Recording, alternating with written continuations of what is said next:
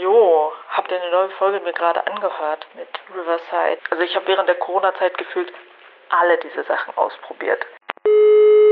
Wäre das nicht cool? So eine Art Anrufbeantworter für die Podcast-Szene? So ein Sorgentelefon? Das wäre doch geil, oder? Das war Juliane Fritz, Podcasterin und Podcast-Produzentin. Und sie hat mir das Tatsache nicht auf dem AB gesprochen, sondern über WhatsApp geschickt. Sie meint die Folge vom letzten Mittwoch. Diese Aufnahmelösung kennst du noch nicht. So hieß die Folge. Bisschen Clickbait, ich gebe es ja zu. Aber da habe ich über ein neues Feature von Riverside FM gesprochen und ich habe dir diese Aufnahmelösung vorgestellt, weil ich bin ganz ehrlich, ich persönlich kannte sie noch nicht. Juliane meinte auch gleich so, warte mal, das kennst du doch nicht? Das hast du noch nicht ausprobiert? Nee, habe ich noch nicht. Aber Juliane hat das. Und nicht nur Riverside, sie hat so ziemlich jede Aufnahmemöglichkeit für Online-Aufnahmen getestet. Und was sie da so festgestellt hat, das werde ich heute mit dir teilen. Und damit willkommen zur Folge 11, seitdem ich täglich hier uploade beim Michael Go Podcast. Ich musste gerade echt doppelt checken, wie viele Folgen das jetzt schon sind. Und ey, wir haben echt schon 10 gehabt. Geht ziemlich schnell.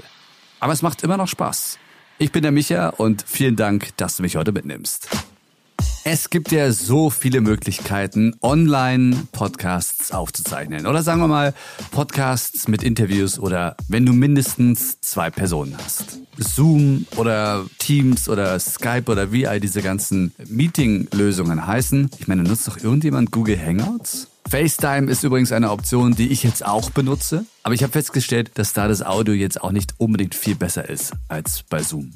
Und wenn, dann wirklich nur ganz minimal.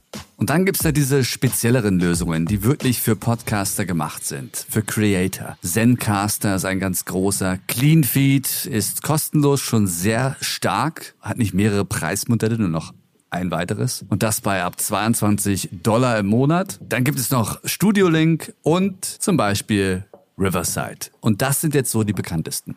Und wir reden hier von Technik, die in einem Webbrowser funktioniert. Und das ist immer anfällig. Das hat auch Juliane festgestellt. Ich finde keine Plattform von denen perfekt. Und ich finde, jede Plattform produziert Fehler. Und ich finde einfach, dass ich mit den Fehlern, die CleanFeed produziert, am besten klarkomme. So, total bescheuert, aber ist so.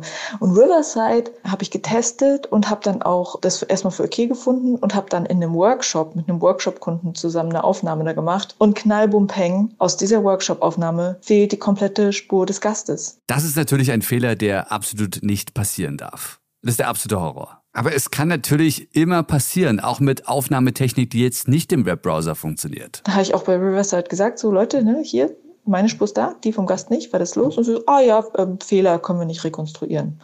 Und ich wollte schon sagen vorhin, kann alles passieren, aber dann wenigstens einen guten Support haben. Und damit ist Riverside irgendwie bei mir auch durchgefallen. Also, und das, weil sowas ist mir noch nie passiert bei CleanFeed, dass irgendeine Spur nicht da ist. Was ich immer gemacht habe, ich habe zum Beispiel CleanFeed, jetzt einfach mal um eine zu nennen, als Verbindung genutzt, also so wie Zoom. Und habe das Signal dann aber außerhalb vom Webbrowser, außerhalb vom PC aufgezeichnet mit dem Roadcaster Pro. Das ist keine Werbung, aber das ist halt das Mischpult von Roadcaster für Podcaster gemacht und damit kann ich halt nochmal extra aufzeichnen. Das würde ich auch empfehlen, selbst wenn man im Webbrowser mit dem Service, den man nutzt, aufzeichnet, dass man irgendwie eine Backup-Lösung hat. Aber ja, natürlich, das kann natürlich sich auch nicht jeder leisten, sowas. Und das macht die Sache noch mal ein bisschen fummeliger und komplizierter. Der nächste Step wäre dann sogar, wenn du mit jemandem aufzeichnest, der sich auch ein bisschen auskennt mit Aufnahmetechnik. Das war bei meiner Audioprofi-Serie ganz hilfreich, weil die meisten, die ich interviewt habe,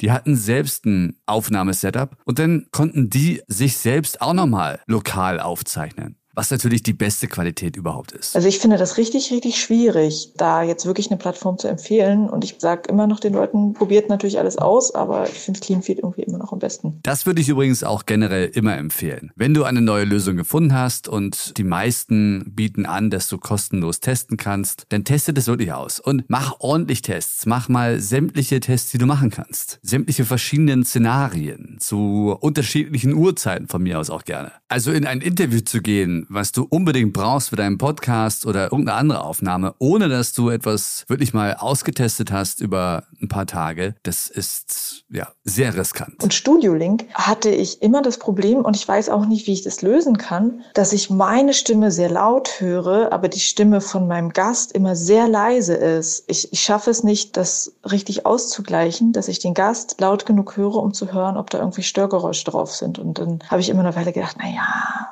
so, ich werde das schon, das wird schon alles okay sein, ich werde das schon raushören. Und dann hat mir tatsächlich das eine Spur vom Gast mal ziemlich versaut, weil ich einfach nicht ähm, gut genug gehört habe, was auf seiner Spur passiert ist. Vielleicht habe ich irgendwas an dem Tool übersehen, wie ich das anders machen kann, keine Ahnung. Also, wie gesagt, jede Lösung hat irgendwie was, was nicht ganz passen wird. Es kann immer irgendwas schiefgehen. Ich meine, es kann auch ein Stromausfall passieren, ja.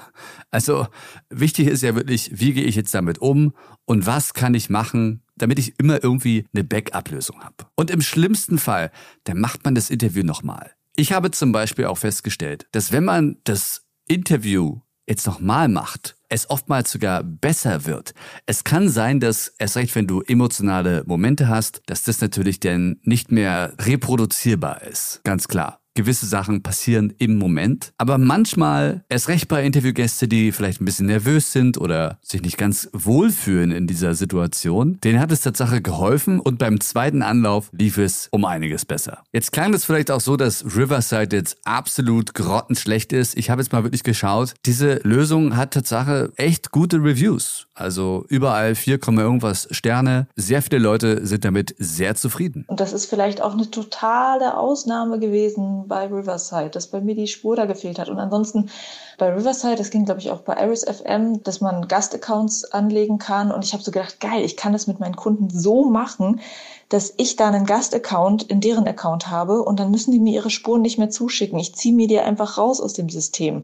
Was für ein cooler Workflow. Aber ähm, wenn das andere halt dann nicht funktioniert und da einfach mal eine Spur fehlt, das ist halt richtig beknackst. Du musst nicht die Erfahrung machen, die Juliane jetzt gemacht hat. Also teste es einfach aus.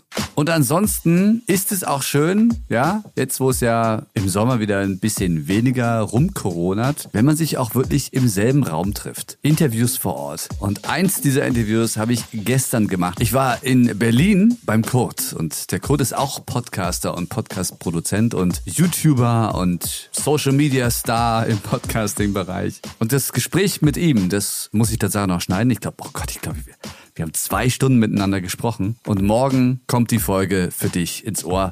Ja, so nachmittags. Also ich hoffe, ich schaffe es. Das ist Tatsache nicht wenig Material.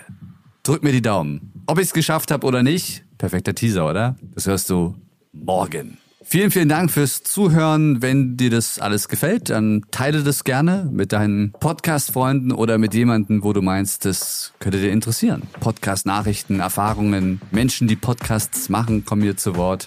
Du kommst auch zu Wort, wenn du dich meldest. Wie? Das siehst du in der Podcast-Beschreibung. Da gibt's all meine Links zu Instagram, zu LinkedIn und auch zu meiner E-Mail-Adresse. Und wenn dir der Podcast wirklich, wirklich richtig toll gefällt, dann freue ich mich über eine Bewertung bei Apple, bei Spotify oder wo auch immer man hier Podcast bewerten kann. Na dann, bis morgen.